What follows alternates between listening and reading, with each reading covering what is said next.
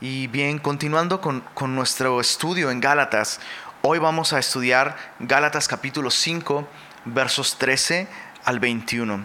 Así que abre tu Biblia allí y me gustaría leer todo esto y después de esto orar y entrar en nuestro estudio. Gálatas capítulo 5, versos 13 al 21. Dice así, porque vosotros, hermanos, a libertad fuisteis llamados, solamente que no uséis la libertad como ocasión para la carne, sino servíos por amor los unos a los otros.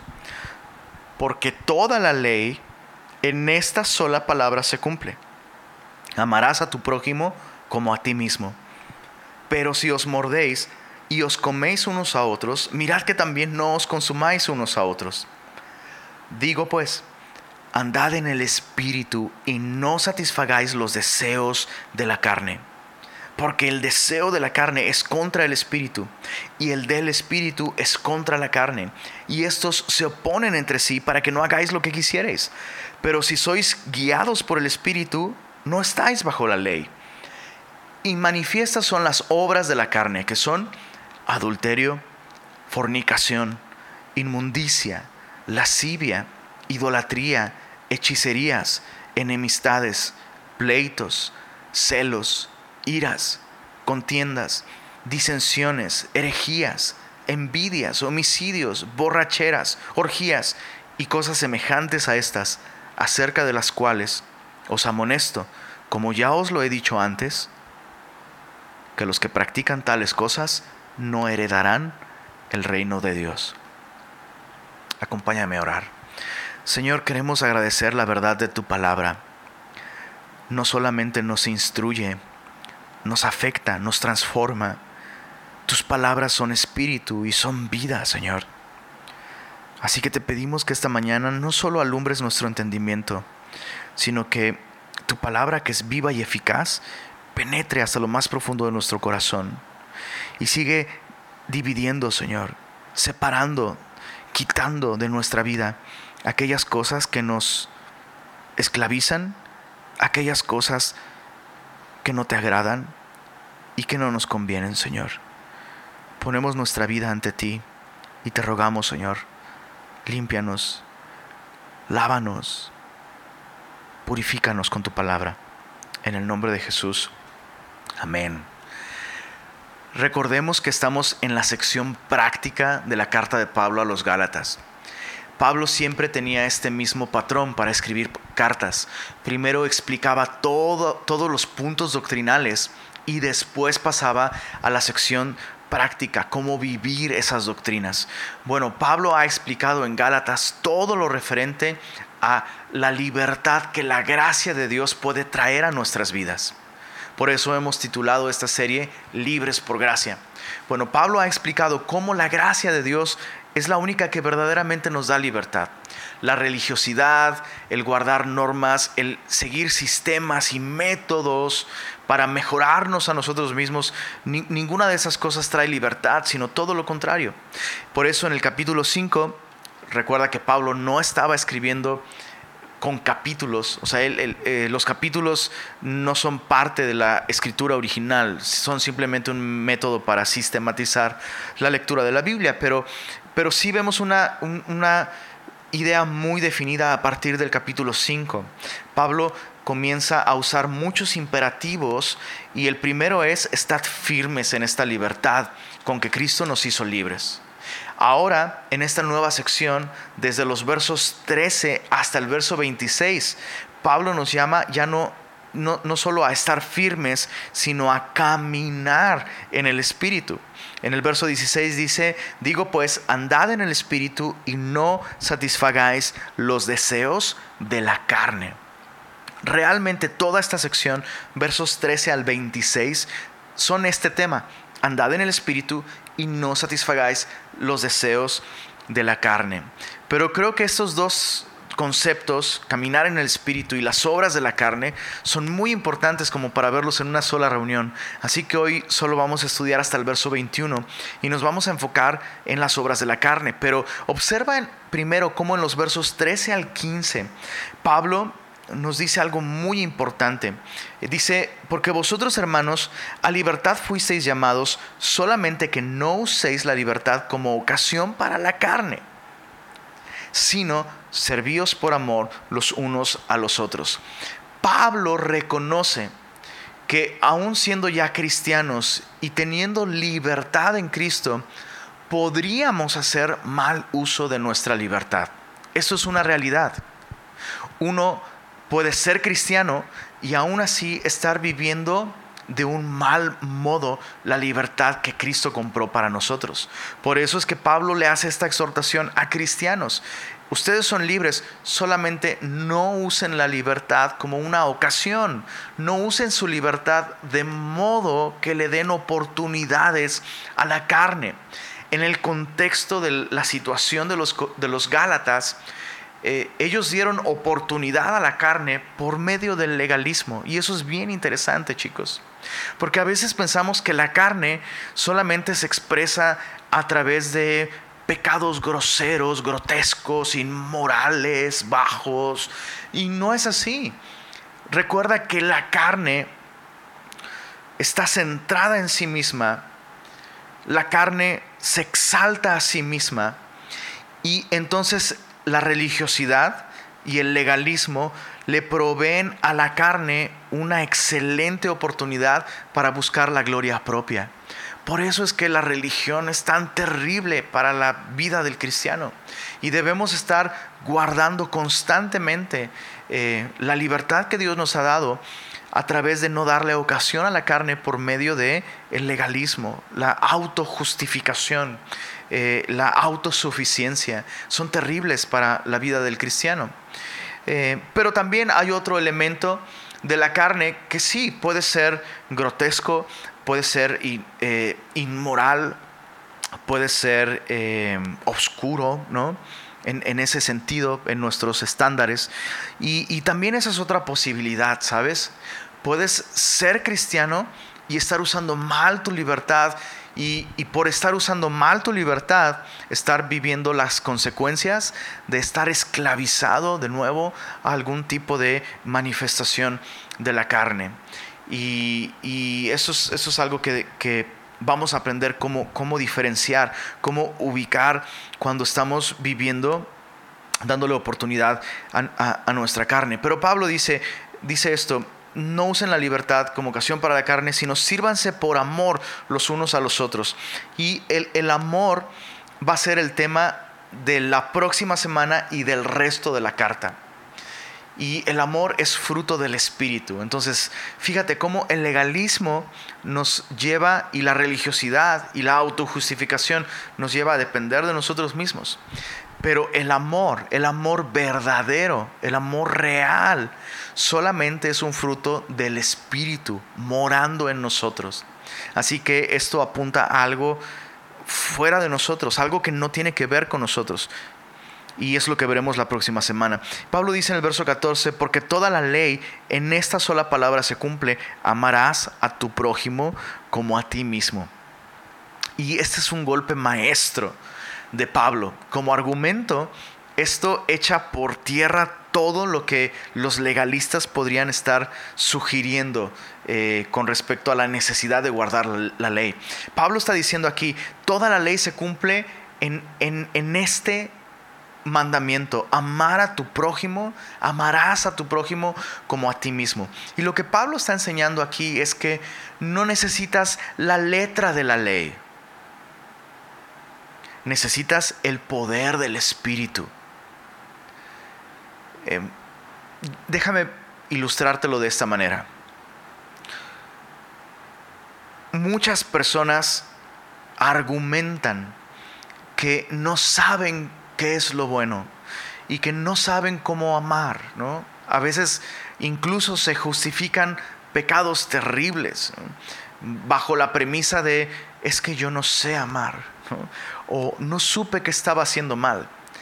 Pero fíjate cómo Pablo dice, toda la ley obedece a, una sola, a un solo concepto, el amor. Y cuando amas a otros como te amas a ti mismo, estás cumpliendo la ley. Entonces, no necesitas que te enseñen qué está bien y qué está mal. ¿Qué es lo que quieres que hagan contigo? Eso haz con otros. Es así de simple. Entonces ni siquiera podemos argumentar, ¿no? No, por ejemplo, si tal vez, solo por poner un ejemplo, tal vez eres un, padre o una madre bastante seco y seca y severo, eh, no muestras amor a tus hijos de un modo activo y tal vez dices, es que es que yo no sé cómo ser papá y no sé cómo amar a mis hijos.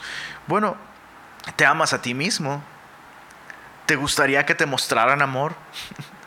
¿Te gustaría que te escucharan? ¿Te gustaría que te tuvieran paciencia? ¿Te gustaría que te fueran leales? ¿Te gustaría que pensaran en ti? ¿Te gustaría... En fin, tú sabes a dónde voy. Te amas a ti mismo. Entonces Pablo está diciendo, el problema no es que no sepamos qué está bien o qué está mal.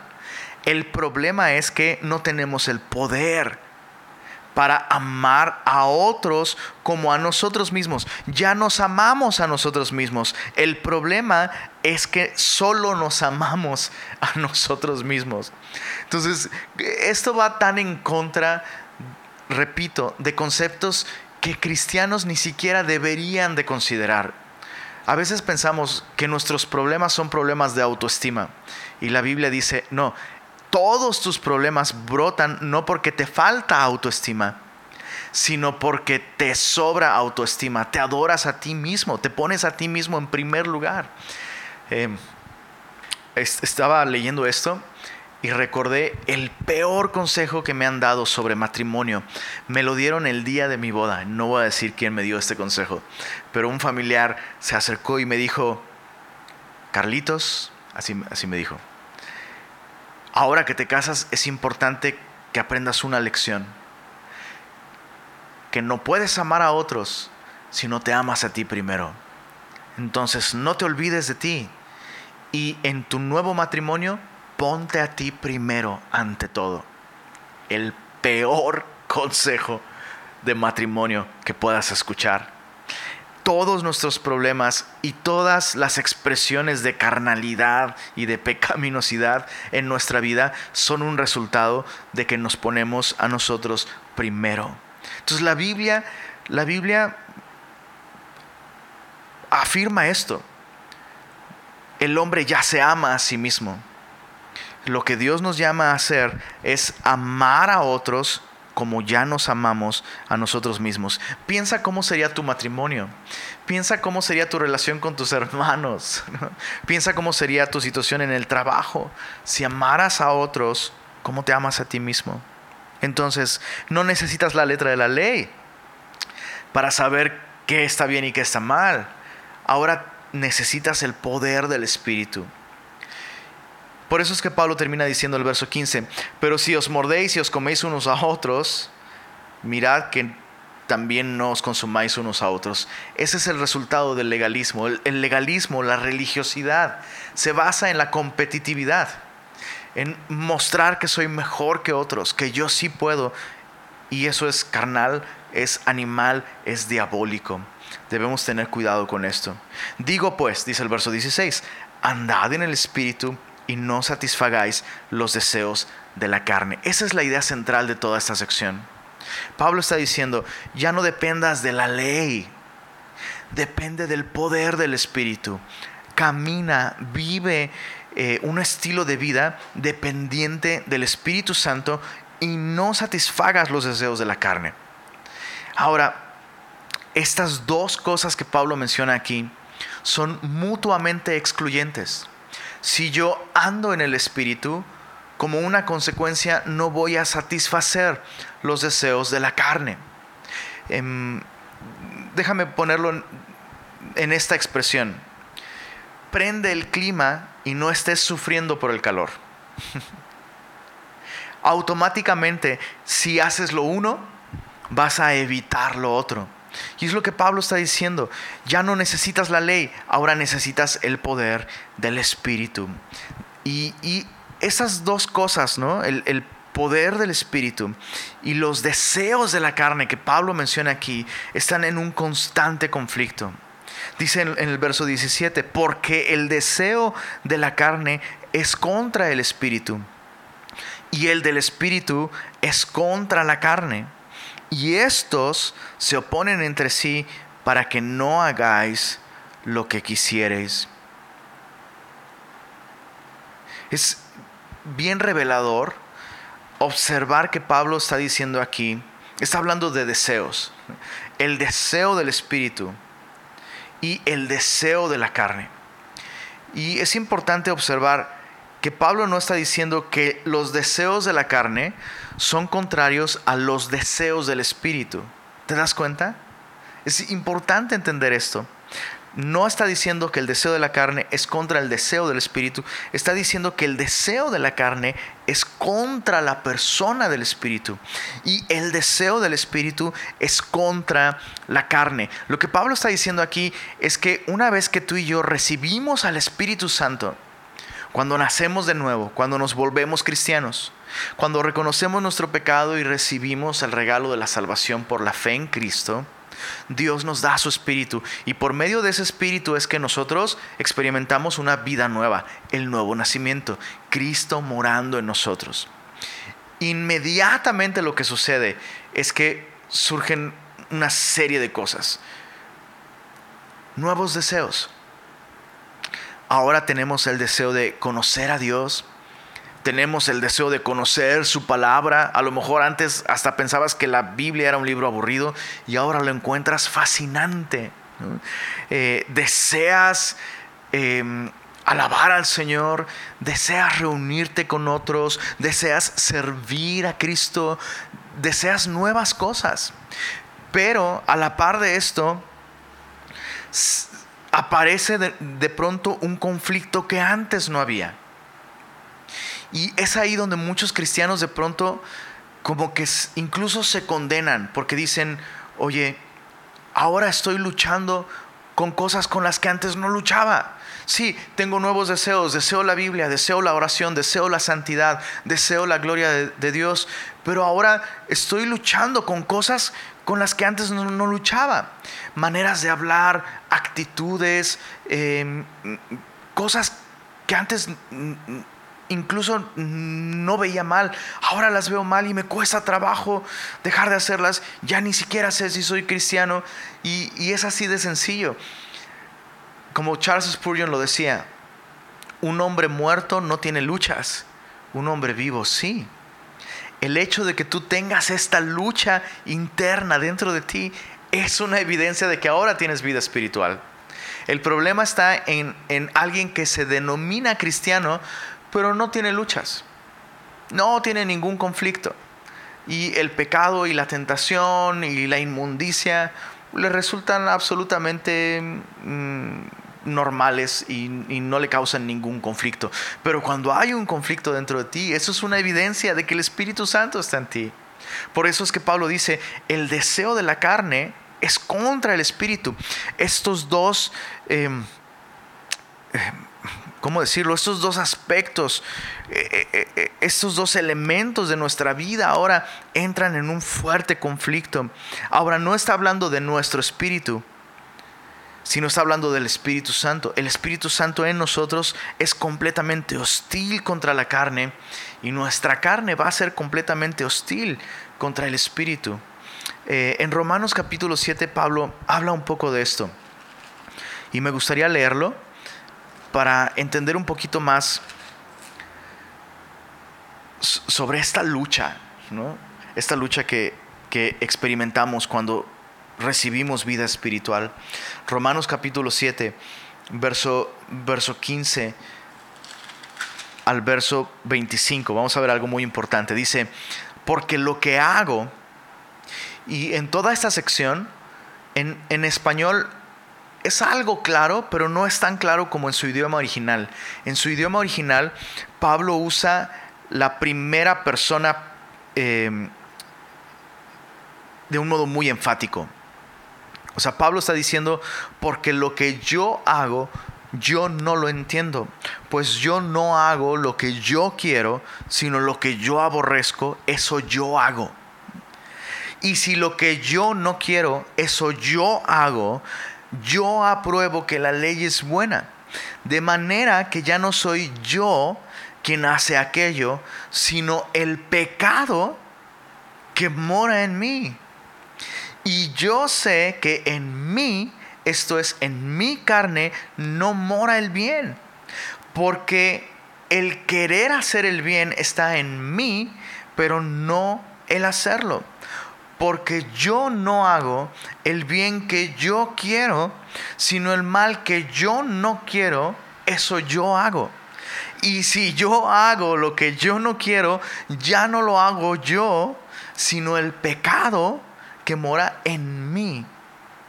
Así que, aquí está la clave chicos, queriendo yo hacer el bien, yo hallo esta ley, que el mal está en mí. ¿Cómo se llamó la canción? Yo-yo. Pablo está admitiendo aquí que cuando él comienza a depender de sí mismo para alcanzar el estándar divino, siempre termina encontrando una cosa que él no puede. Él no puede. Pero entonces, ¿cómo tiene deseos de hacer cosas buenas si en él solo mora el mal? Bueno, porque además, además de su naturaleza carnal y caída, que solo puede corromperse y ser hostil en contra de Dios, encuentra otra naturaleza encuentra la naturaleza del Espíritu. Verso 22 dice, porque según el hombre interior, me deleito en la ley de Dios, pero veo otra ley en mis miembros que se revela contra la ley de mi mente. Está, está hablando de la mente, no como del cerebro, simplemente, como este, la materia gris, ¿no? Está hablando de esta parte intangible de su ser, de la parte espiritual en contraste con esta naturaleza carnal, que aunque interactúa mucho con el cuerpo, no es el cuerpo. Dice, pero veo otra ley en mis miembros que se revela contra la ley de mi mente y me lleva cautivo a la ley del pecado que está en mis miembros. Por eso es que Pablo termina diciendo, miserable de mí, ¿quién me librará de este cuerpo de muerte? Entonces Pablo llega a esta conclusión esta naturaleza caída que muchas veces usa mi cuerpo para guiarme al pecado, esta naturaleza caída no puede adoctrinarse, no puede domarse, no puede reformarse, no puede mejorarse. Y yo no puedo librarme de ella. Necesito que alguien me libere a mí miserable de mí, ¿quién me librará de este cuerpo de muerte? Ojo, Pablo no está diciendo que el cuerpo es malo, que la materia es mala, está refiriéndose a la carne, a, esta, a esta naturaleza caída de, de nosotros, los pecadores. ¿Quién me librará de este cuerpo de muerte? Pablo no dice cómo. Pablo llega a esta conclusión, no es posible. No es posible que yo gane esta batalla contra mi carne. ¿Quién me librará? Verso 25. Gracias doy a Dios por Jesucristo nuestro Señor. Esa es la solución.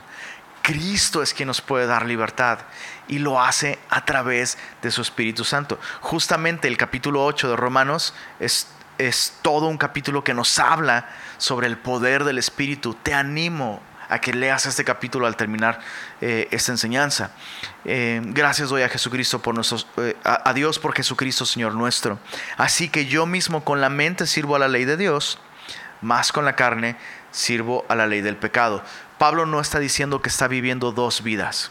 Ay, pues pues la carne para el pecado y el espíritu para el Señor. No está diciendo eso de ninguna manera. Pablo está diciendo que cuando él permite que su carne tome el control, el resultado es que va, va a terminar sirviendo al pecado. Pero cuando permite que el Espíritu Santo tome el control, entonces va a poder glorificar al Señor. Entonces, la, la cuestión aquí es, deja de luchar contra tu carne. Tú no puedes vencer a tu carne, tú no puedes librarte de tu carne. Y la religiosidad es una manera de depender de tu carne. Y la carne, ¿qué crees? Odia al espíritu. La carne ama a la carne. Por eso es que una persona puede ser muy religiosa y aún así seguir viendo cómo su carne le lleva a una corrupción moral cada vez peor. Me gusta cómo lo explica el pastor Chuck Smith. Cuando te encuentras en un cuarto oscuro, no, no te pones a luchar contra la oscuridad, prendes la luz. De la misma manera, nosotros como cristianos no podemos luchar contra nuestra carne. Lo que necesitamos es depender del Espíritu Santo, prender la luz, depender del Señor, depender de los recursos espirituales que Dios nos ha dado.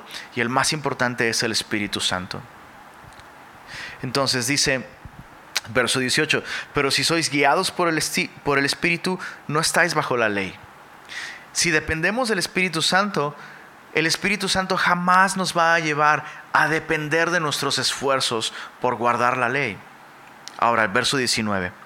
Y manifiestas son las obras de la carne. Hay algo bien interesante aquí. Normalmente cuando la Biblia nos habla de obras, siempre las obras están relacionadas con la ley. Porque la ley depende de las obras que nosotros hacemos es a través de obrar, a través de hacer, que nosotros cumplimos o no cumplimos con la ley. Pero ahora en el verso 19, Pablo está vinculando y relacionando las obras con la carne. Porque, repito, en el momento en el que dependemos de nuestra capacidad para hacer cosas, aun cuando sean cosas buenas, en ese instante estamos dándole ocasión a la carne, que se autoexalta, que desprecia la gracia, que no quiere honrar a Dios, que solo quiere honrarse a sí misma. Entonces, manifiestas son las obras de la carne. Básicamente lo que Pablo está diciendo es, tú sabes cuando estás actuando en tu carne. Porque a veces como cristianos como que nos engañamos, ¿no? Y decimos, bueno, es que no sé si estoy dependiendo de mis fuerzas, ¿no? no sé si estoy, si, el Espíritu Santo me está guiando a hacer esto. Y Pablo dice, no nos engañemos. De hecho, más adelante Pablo va a decir, no se engañen, Dios no puede ser burlado. Todo lo que el hombre siembra, eso también segará. Entonces, las cosas son muy claras. Las obras de la carne son muy manifiestas. No hay medias tintas aquí. El amor de Dios es muy claro y su fruto va a ser siempre muy claro. Va a ser un fruto de luz, va a ser un fruto de amor, va a ser un fruto que glorifica al Señor, que sirve a otros, que exalta a Cristo y que nos coloca a otros como siervos por amor. Pero las obras de la carne son absolutamente claras y absolutamente manifiestas. Ya leímos hace un momento toda esta lista. Vamos a considerar Em, esta lista de un modo temático ahora. Y solo quiero que observes que no todas las cosas de esta lista son acciones. Es, sorprendente. Cuando, cuando venimos a esta lista y la estudiamos con atención, vemos que no todas estas cosas son acciones. Algunas de estas cosas son actitudes. Em, el, el, pastor Timothy Keller, en su libro Gálatas para ti, divide estas, em, estas esta lista de, las obras de la carne, las divide por temas y, fue, fue, muy útil para mí observar esto. En el verso 19 hay cuatro palabras de esta lista que tienen que ver con la sexualidad. Y ese es un tema importante. Es, un tema que no podemos ignorar como cristianos. Y es un tema que tristemente sigue, em, sigue, siendo, sigue siendo un tema que la iglesia necesita escuchar. Em, la iglesia no es, no es inmune a, todo este bombardeo y toda esta campaña que el mundo tiene eh, y, y, que nos invita a participar de los pecados sexuales, los pecados que tienen que ver con la sexualidad. Pablo menciona cuatro, cuatro palabras aquí, adulterio, fornicación, lascivia e inmundicia. Y cada una de esas palabras que tienen que ver con la sexualidad se refieren a, elementos y aspectos distintos de los pecados sexuales. El adulterio tiene que ver con infidelidad. Ya sea que tengas relaciones sexuales con alguien que está casado o que estando casado tengas relaciones sexuales con alguien más que no es tu cónyuge. Y eso no solamente se limita al acto sexual. Es importante recalcar esto. Jesús dijo que si miras a una mujer, y es importante admitir, el, día de hoy estudios y encuestas sobre el consumo de pornografía, por ejemplo, revelan que las mujeres cada vez están consumiendo más pornografía. Y Jesús enseña, si miras para codiciar, ya adulteraste en tu corazón ya adulteraste en tu corazón. Y, sabes, es, terrible incluso descubrir que dentro de matrimonios cristianos se fomenta el observar pornografía como matrimonio. Y, y, eso es una obra de la carne, que Dios no aprueba, que no glorifica a Dios y que va a destruir tu matrimonio. Y, es, es asombroso, es casi increíble escuchar cristianos que consideran que eso está bien. Pues estoy viendo pornografía con mi esposa. Lo estamos viendo juntos, lo disfrutamos. Ella está de acuerdo. ¿Por qué esto es pecado? Porque Dios dice que es pecado. Estás incluyendo a otras personas en una relación que solamente es de dos. Debes arrepentirte de esto si tú estás viviendo así. Lo segundo que, se menciona aquí es fornicación, que nos, nos habla de inmoralidad sexual simplemente es inmoralidad sexual. Eh, tal vez dos personas no se han casado, pero ellos dicen, bueno, nos amamos. Supongo que por amarnos está bien que tengamos relaciones sexuales. y la Biblia nos enseña claramente que la intimidad sexual es algo que Dios reservó para el matrimonio, para este contexto en el que nos comprometemos delante de Dios a mantener una, vida de fidelidad hasta que la muerte nos separe. La Biblia lo dice muy claramente desde Génesis. Por tanto, el hombre dejará a su padre y a su madre, se unirá a su mujer y los dos serán una sola carne. Y Jesús dijo, por tanto, lo que Dios unió, no lo separe el hombre. Entonces, las relaciones sexuales están limitadas, están diseñadas para para experimentarse dentro del matrimonio.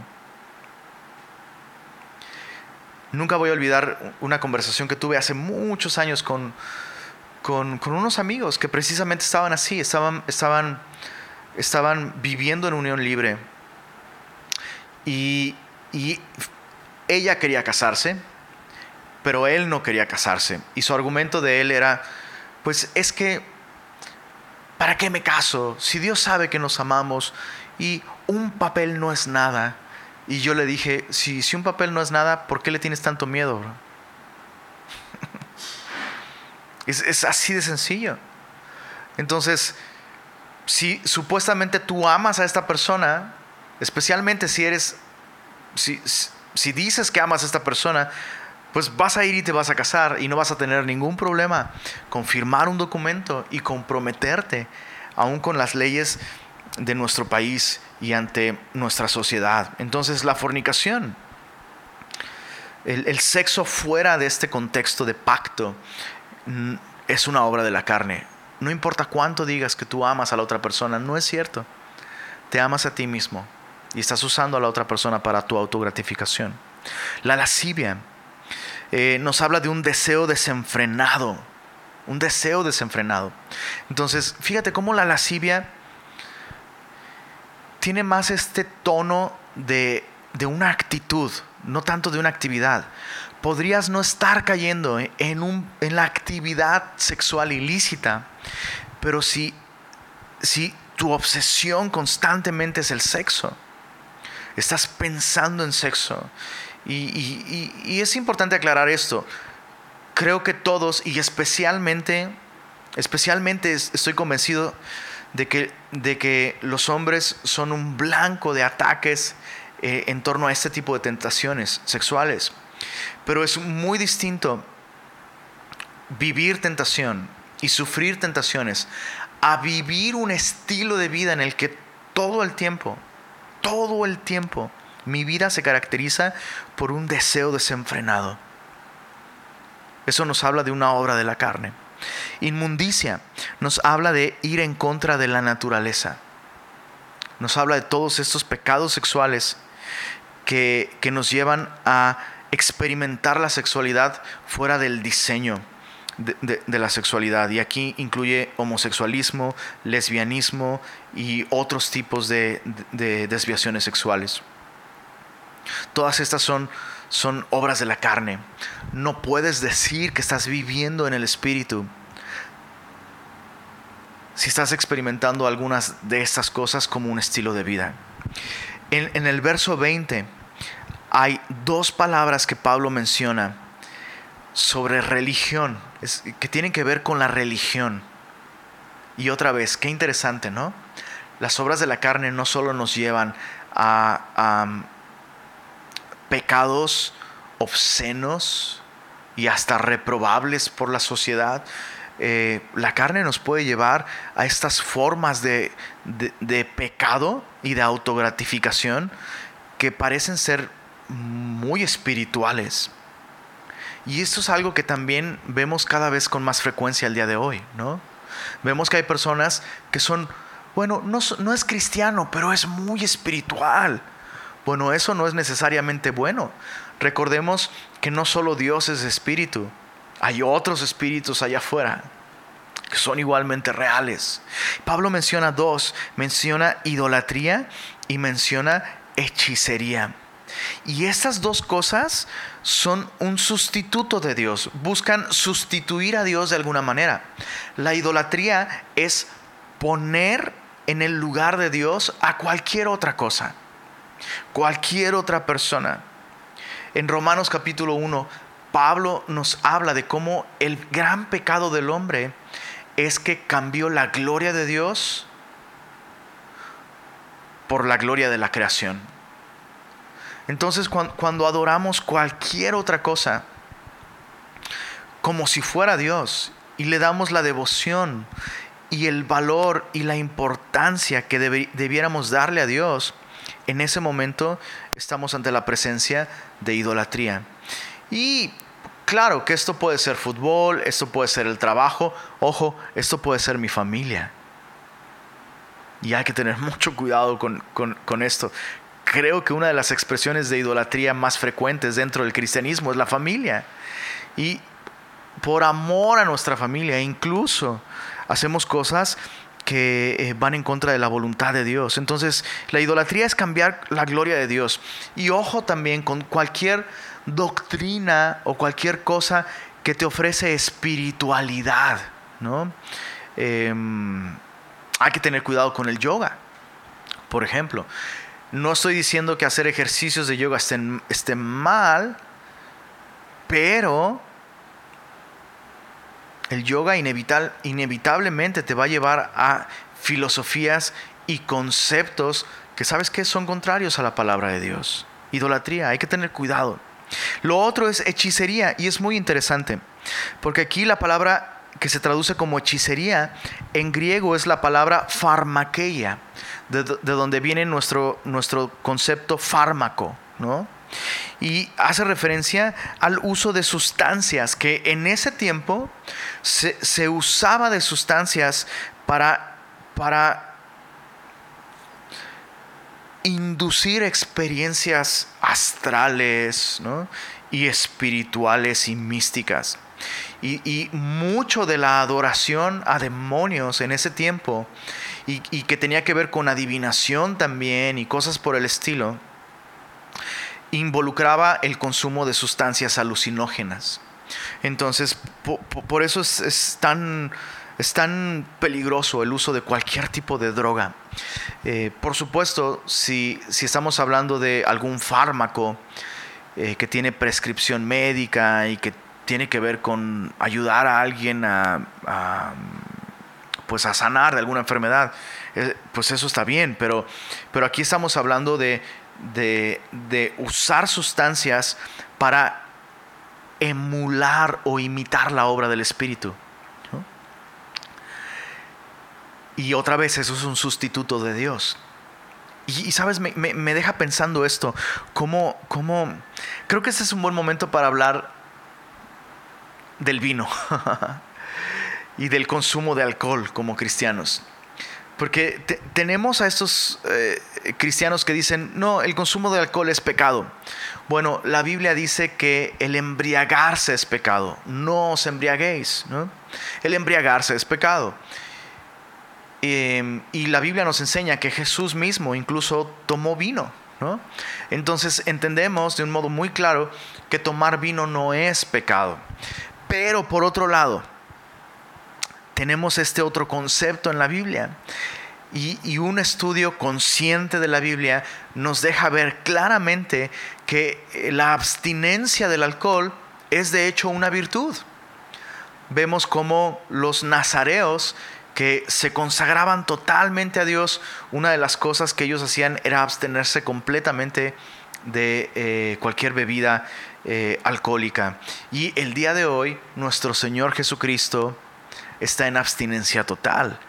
La última vez que él bebió vino fue en la última cena y él dijo, de cierto, de cierto os digo, no volveré a beber del fruto de la vid hasta que beba de este fruto nuevo en el reino de los cielos.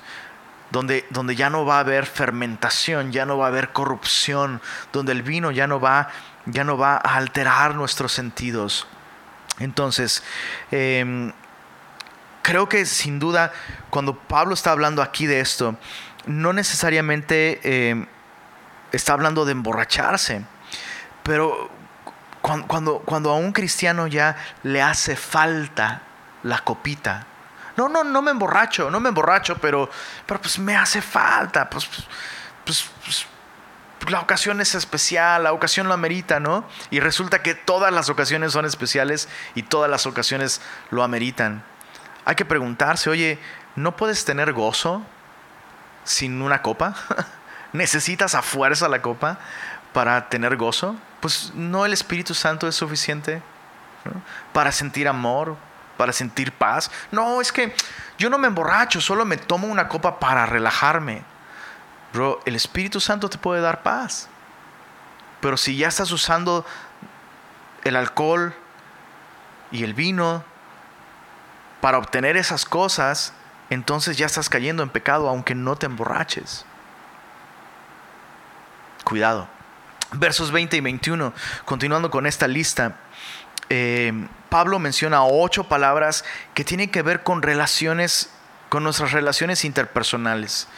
Cuatro de estas palabras se enfocan más en actitudes que en, en acciones. Mira, mira, esas primeras cuatro palabras son enemistades, que nos habla de hostilidad, y de odio. Un cristiano que vive en el Espíritu no puede tener odio en su corazón hacia otra persona.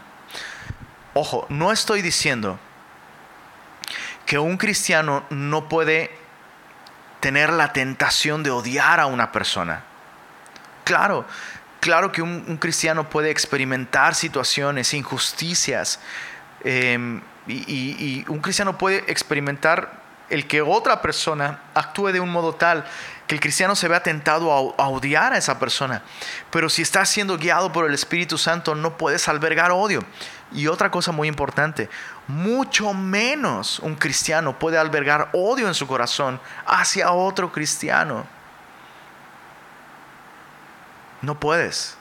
No puedes albergar odio y decir, no, yo estoy bien, yo estoy bien con el Señor, mi problema es con Él, porque Él dijo y me hizo. te estás engañando a ti mismo. Si albergas odio en tu corazón hacia alguien más, quien sea. estás actuando en la carne. La, la, segunda palabra que Pablo menciona, que tiene que ver con actitudes en torno a nuestras relaciones, es envidias. Envidias. ¿Podemos, por favor, eliminar esta expresión de nuestro vocabulario como cristianos? Ay, te tengo envidia, pero de la buena. De verdad, semilloso, de verdad, no existe envidia buena. No existe. E, e, e, esta tendencia a desear lo que otros tienen y nosotros no es completamente diabólica. Esa es exactamente la actitud que llevó a Lucifer, que era un ángel glorioso y de luz, a convertirse en el ser más despreciable y horrendo de toda la historia. Cuidado con la envidia.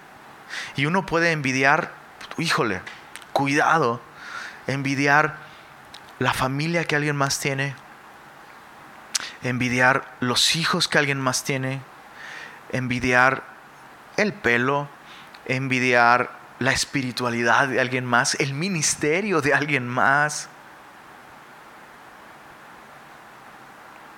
Muchos autodenominados pastores el día de hoy están detrás de un púlpito porque codiciaron el púlpito de alguien más. Hay que tener cuidado. Celos es la siguiente, siguiente palabra. Y, y aquí realmente en su idioma original Pablo no habla de celos, sino celo en singular. Y se refiere al ímpetu que surge de un ego hambriento. Cuando yo deseo que otros me reconozcan, me noten, me aprecien, eso nos lleva a una vida de celo. ¿no? Está hablando de eso, de, cuando yo constantemente quiero ser el centro de atención, constantemente quiero ser el foco, constantemente quiero que otros vean lo que yo estoy viviendo, lo que yo estoy sufriendo, lo que yo puedo hacer. Y la iglesia está llena de esto el día de hoy. Cristianos enfocados en sí mismos, ¿no? La otra palabra es disensiones, que se refiere a no estar dispuesto a ceder las preferencias personales, lo cual nos lleva a faltas de acuerdo entre, entre nosotros, faltas de acuerdo, disensiones. Cuando alguien está tan abrazando sus preferencias personales, que eso le lleva a, no vivir una vida de armonía con los demás. Bueno, faltan otras seis palabras, pero eh, dijimos, había ocho palabras sobre relaciones. Las primeras cuatro son actitudes, enemistades, envidias, celos, disensiones. Las últimas cuatro palabras que tienen que ver con las relaciones personales eh, estas ya son acciones o resultados de las primeras cuatro actitudes. Y son pleitos que tienen que ver con ser argumentativos y por tanto terminar en pleitos, en palabrerías. Es, eh, es la persona que podría quedarse callada, pero no lo hace porque tiene que decirlo y lo dice con la intención de buscar un pleito con la persona, ¿no? Contiendas, que tiene que ver con, con híjole, ya, ya, no, ya no una cuestión verbal, sino, sino pleitos acalorados, ¿no? Cuando, cuando ya se crean, se crean enemistades y divisiones activas, porque tú sabes, somos tan refinados con nuestra pecaminosidad que a veces disfrazamos nuestras enemistades. Ay, hermano, ¿cómo estás? Qué bendición verte. Los amamos. Bye. Y por dentro estamos peleándonos. Pero aquí esto de las contiendas ya es una cuestión completamente abierta, ¿no? La tercera palabra es herejías. Y es muy interesante porque no tiene que ver con decir cosas que están mal, sino tiene que ver con sectarismo. En las contiendas tenemos ya una hostilidad abierta en contra de otros, pero en las herejías empezamos a jalar gente a nuestro grupo. Empezamos a buscar personas para ponerlos en contra de ellos y que estén a favor de nosotros. La iglesia sigue viviendo la amenaza de este tipo de obras de la carne. Ten cuidado. Ten cuidado de no dar lugar a la carne. Y finalmente, iras, que nos habla de explosiones violentas. Iras, explosiones violentas. Levantar la voz, gritar, golpear la puerta, ¿no? Aventar algo, ¿no? Golpear la pared, decía un, decía un amigo. Eh, deja de pelearte con la pared, la pared siempre va a ganar. Hay que tener cuidado con esto, pero no estoy golpeando a mi familia, solo estoy solo tengo que aventar algo para desahogarme. Tarde o temprano no va a ser suficiente desahogarte con la pared. Ten cuidado con esto. Deberías arrepentirte. esto no es una cuestión de carácter. Es que yo así soy. Pues sí, así eres, pero eres así porque estás dependiendo de tu carne, le estás dando lugar a tu carne. No debes justificarte, no debes minimizarlo. Eso te va a destruir y puede destruir a los que te rodean. Finalmente, eh, Pablo termina con dos palabras sobre abuso de sustancias, borracheras y orgías. Aquí Pablo sí está haciendo distinción entre el uso de eh, el uso de alcohol, dependiendo de él en lugar de depender del espíritu, porque borrachera ya nos habla de eh, alcoholizar nuestro cuerpo, intoxicarnos. Y orgías tiene que ver eh, no con orgías de tipo sexual, sino está hablando prácticamente de un alcohólico. Entonces, solo observa cómo con respecto al uso de sustancias.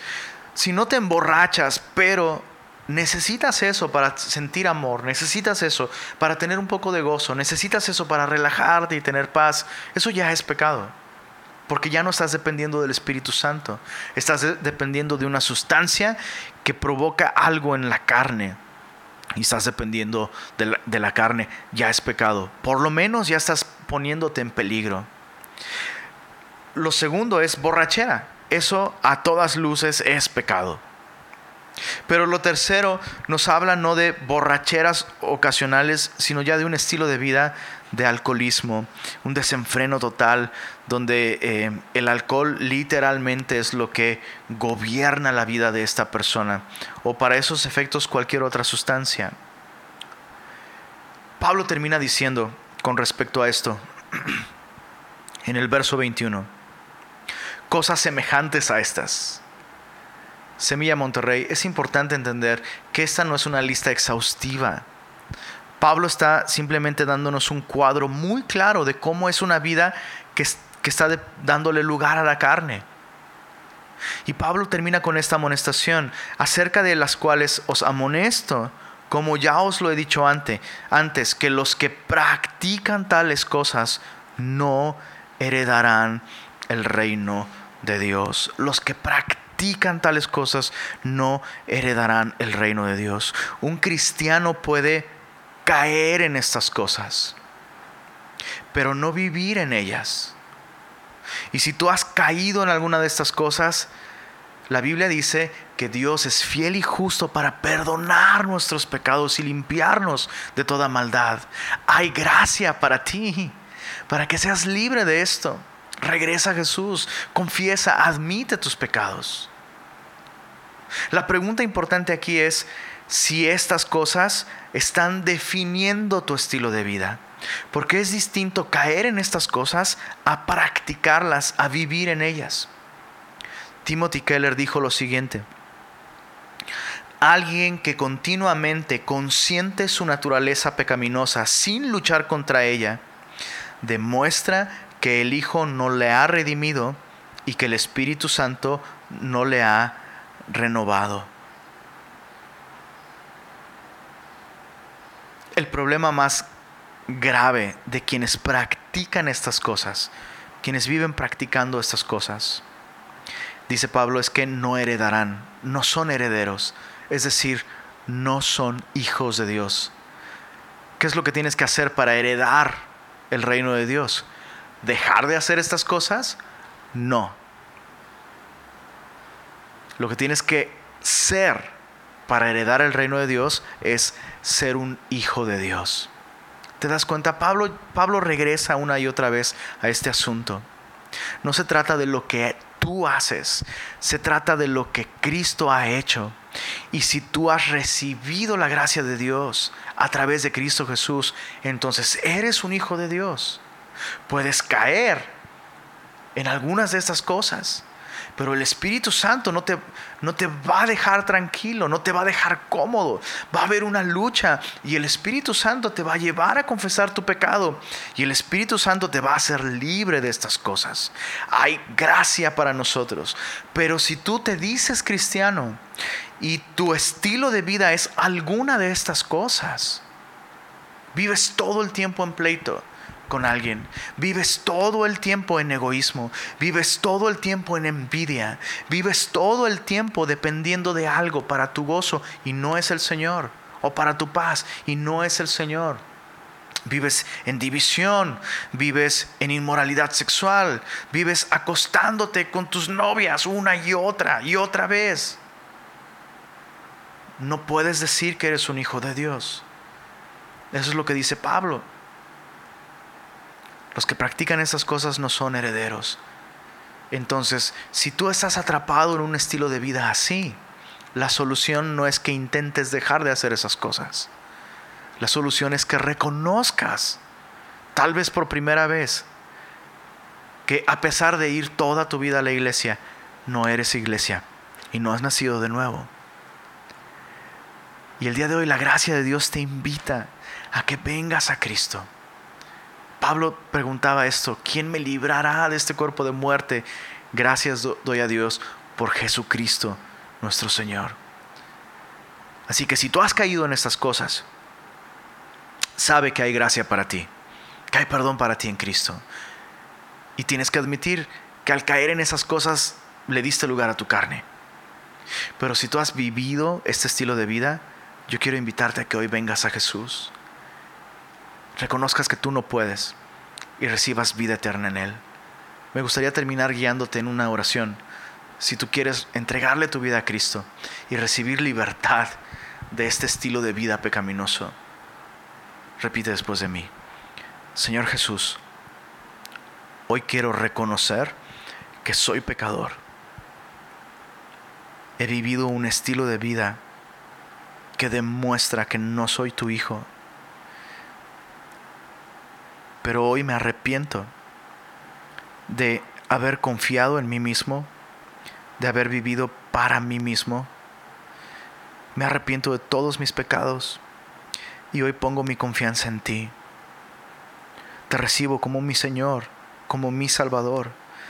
Creo completamente que tú pagaste en la cruz todos mis pecados y que tú resucitaste al tercer día y que tú tienes el poder por medio de tu Espíritu Santo de hacerme libre. Así que recibo tu salvación, recibo tu redención y te doy gracias Jesús. Amén.